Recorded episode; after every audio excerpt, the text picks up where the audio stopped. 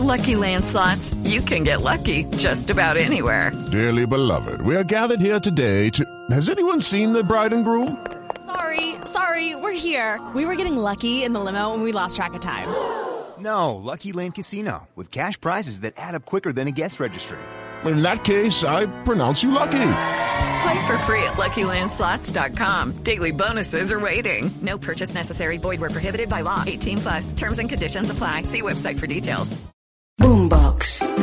El Valle está a punto de estrenar, de patentar, de fundar, mejor dicho, de parir un nuevo modelo de democracia, la democracia profética, en la que antes de votar ya se conocen los resultados de las urnas. Nos dicen que los derechos intelectuales de este invento se disputan con una familia en el Atlántico. Pero eso vendrá luego, porque hoy les vamos a hablar cómo es la gobernadora. Digo, digo, digo, la candidata Dilian Francisca Toro ya está prácticamente corona. Poneme esa salsa bien duro, ve. Repartamos esos tamales bayunos. Jimmy, esta por partes. Este año la campaña en la gobernación del Valle es básicamente una pelea de tigresa contra burro amarrado. Dilian Francisca Toro es la tigresa y el burro amarrado son sus contendores. Porque por más que lo intenten no logran ser una opción viable para competirle a Toro. Desde junio hasta hoy las encuestas la han ubicado punteando la intención del voto en el Valle. Y no va ganando por chichiguas, va ganando por mucho. En algunas encuestas supera al segundo por más de 20 puntos. 20 puntos. Esos son más puntos de los que tiene la América de Cali. Pero en serio, el segundo en la cola es Tulio Gómez, quien es el mayor accionista de la América de Cali.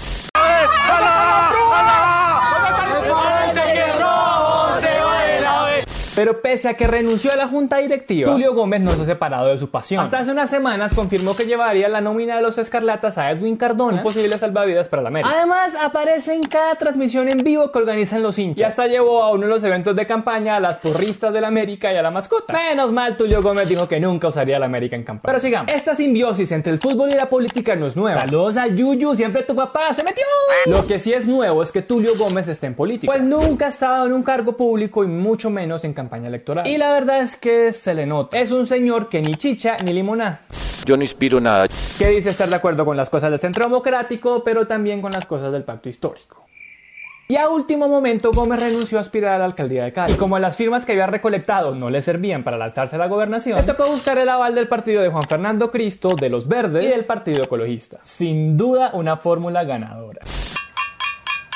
Entonces, como ven, si Tulio Gómez es el que le puede hacer contrapeso a Toro, estamos más bien jodidos. Sobre todo porque, según lo que nos contaron algunos periodistas del Valle, Tulio es un tipo que no confronta y que no ha sabido capitalizar el sentimiento antidilio. Aunque todavía podría dar una sorpresa, es más probable que la Rosalía perdone a Raúl Alejandro. Bueno, y ahora sí. Como dijo la Corte Suprema de Justicia, hablemos de Dili. Nació en Guacarí, un municipio del Valle, hace 64 años. Capricornio, médica cirujana, internista, ex concejal, ex alcaldesa, ex senadora, ex reina del Chontaduro y la Ex gobernadora y ex directora del Partido de la U. Mejor dicho, a Dilian lo único que le falta tachar de su lista es ser presidente. De hecho, el año pasado lo intentó junto con el mejor equipo del país después de Santa Fe Citolini, el equipo por Colombia. enamorarse de este equipo y que, que nos elijan masivamente.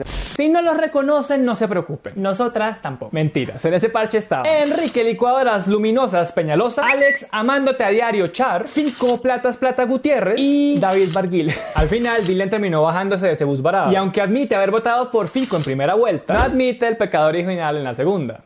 En seg- segunda vuelta no voté. Voté, voté en blanco. Para esa misma época, Toro se concentró en el partido de la U, del cual era directora, y se obsesionó con que el partido presentara al Congreso unas listas dignas, responsables, con candidatos expertos y para nada populistas. Y, por ejemplo, encabezó la lista del Senado con Catherine Margo.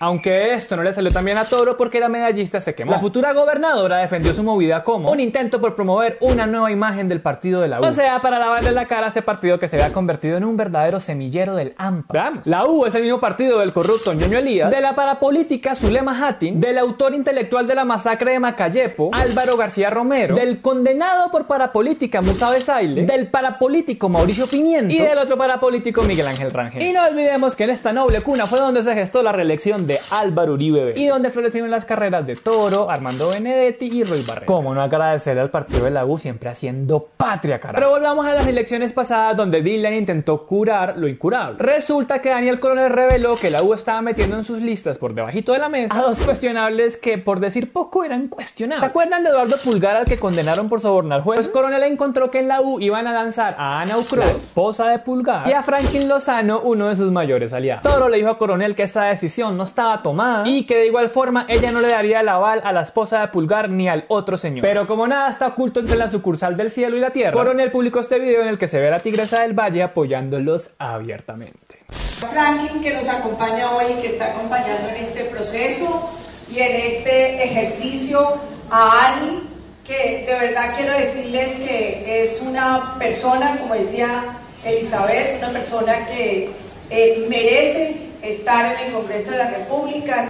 Y así se le cayó el teatro a Dilian. Al final, la esposa de Pulgar no llegó al Senado, pero sí su cuñada por el Partido Liberal, otro partido al que le debemos un capitulito. Y Franklin Lozano hoy es candidato a la gobernación del Magdalena, por fin. Lo dicho, no hay mal que por bien no venga. Y hablando de buenas noticias, devolvámonos al 2012, cuando Toro era senadora por el partido de la U. Durante esos años asiagos, la Corte Suprema de Justicia le abrió dos investigaciones a Toro, una por lavado de activos y otra por parapolítica. Ahí Dilian se hizo una Uribe y renunció a su curul para que el expediente pasara a la fiscalía. Sin embargo, eso no le impidió lanzarse como candidata a la gobernación por el partido de la U en el 2015. Mírenla toda feliz.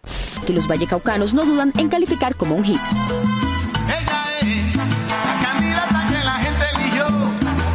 Gracias a Dios, a Iván Cancino, su abogado, y a una fiscalía siempre amable y generosa. Ambos casos se cerraron. Porque la fiscalía dijo, no, ve, no hay pruebas suficientes, cierren esa vaina hoy. Toro no solo salió bien librada, sino que antes salimos a ver. Porque en 2021 demandó a la nación por 1.800 millones de pesos por los perjuicios morales que le causaron las investigaciones en su contra. Juzguen ustedes. Pese a todos estos impases, digamos, Dilian es más querida que odiada en el Valle. De hecho, la gente la adora. Cuando fue gobernadora del Valle, se fue con una popularidad del 85 85%. Y no fue de gratis. En su gobernación, Toro salvó el colapso del Hospital Universitario del Valle, que estaba a punto de ser liquidado. Además, redujo la deuda fiscal del departamento. Se ganaron los Juegos Nacionales del 2019 después de 23 años de sequía. Y se disminuyeron un poquitico las cifras de homicidio. Entonces, como ven, ella gana por todo lado. Tiene la maquinaria del partido de la U, al menos 5 congresistas y 15 alcaldías del Valle. Y tiene una gran aprobación porque la gente la ve como una mujer trabajadora, conciliadora y amable. A pesar de que eso sí, tiene la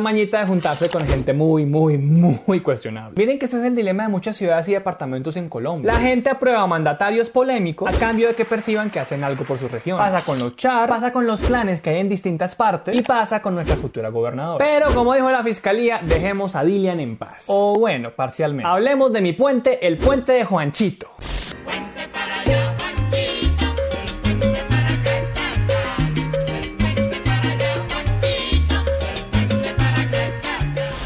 Es un legado o un lastre que comparten tres gobernadores. Weimar Delgado, apoyado por Dilian Francisca, que conozca el departamento, pueda generarle esa confianza a todos ustedes. Y esa persona pensamos que es Uweimar Delgado Blandón. Dilian Francisca, Soy Dilian Francisca Toro, candidata a la gobernación del Valle, y los invito a que conozcan algo más de mi vida. y Clara Luz Roldán, apoyada por Dilian Francisca. Yo quiero a Dilian porque siempre quise hacer política, pero no sabía cómo hacerla, no sabía cómo servirle a los demás. Y con ella aprendí. Como ya van viendo, en el Valle no pasa nada menos que lo apoye Dilian Francisca. Para los que están perdidos, este puente conecta a Cali con el municipio de Candelaria, específicamente con Juanchito, uno de sus corregimientos. Este puente es fundamental para el Valle porque lo usan cerca de 30.000 personas al día. Pero desde hace años el puente vive colapsado. Hablamos con habitantes de la zona y nos dijeron que un trayecto en bus o en carro se puede demorar hasta casi dos horas cruzando el puente. Si es que no hay un accidente o alguien está varado o llueve. en fin. Por esta razón es que la gente pidió que ampliaran el puente de Juanchito y pues Kenny rueda el video del defensor. Y siéntense, tomen una lulada porque esta historia va. así. El gobernador Weimar Delgado abrió la licitación para la ampliación del puente en el 2014 y en 2015 se firmó un contrato por 27 mil millones de pesos. En él el contratista se comprometía a entregar la obra en los siguientes 30 meses. Y ya llevan casi 9 años sin nada que entregan el puente. Pero ustedes se preguntarán, ¿qué carajos pasó? Es el puente de Juanchito para el Valle, lo que el metro es para Bogotá. Pues resulta que el primer contratista dejó botada la obra porque estaba en quiebra. Y el contrato se le cedió a un consorcio llamado Puentes del Valle. O como le llamamos nosotros, incumplidores del Valle. Durante esa época, Dilian Francisca Toro era la gobernadora y muy pacientemente adicionó otros 20 mil millones de pesos a la obra del puente. Y logró que la asamblea la dejara disponer de 48 predios para adelantar la construcción. Mírenla toda feliz echando martillo. Hablamos con la veeduría ciudadana del puente Juanchito y nos contaron que durante la administración de Toro, la gobernadora fue más bien tolerante y permisiva con los contratistas. No hubo sanciones por el incumplimiento ni reclamos públicos por no haber entregado los diseños finales. Y más bien les dejó firmados otros sí para seguir dándoles plazos y plata. Tan chévere tener una amiga así. Sobre esto le preguntamos a Toro, pero no recibimos respuesta.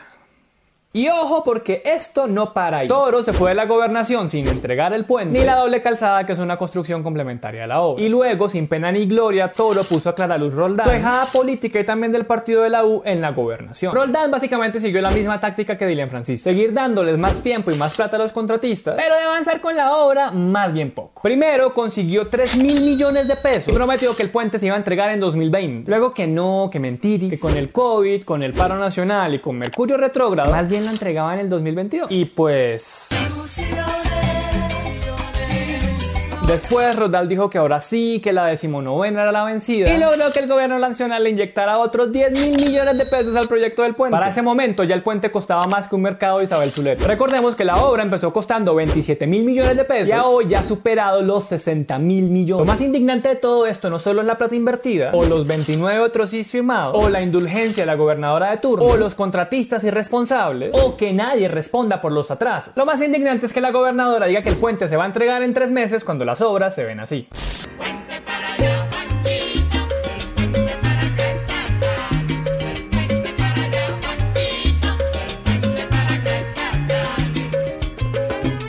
Vean, y es que esta tragedia parece no importarle mucho a los votantes del Valle, porque adivinen quién será la nueva gobernadora. Y adivinen, si el puente no se entrega este año, como muy seguramente va a pasar, ¿quién lo va a terminar inaugurando? Exacto, dile. Una mujer imbatible en la política y en la opinión pública, que nunca le ha importado estar rodeada de colegas corruptos, y más bien cuando pudo les tendió una mano para dejar el heredero. Los cree tan idiotas que dice que sus fichas para alcaldía, consejos y notaría no son cuotas políticas, sino amigos. Una mujer que, en resumen, maneja el Valle como se le gana. ¿Lo seguirá haciendo?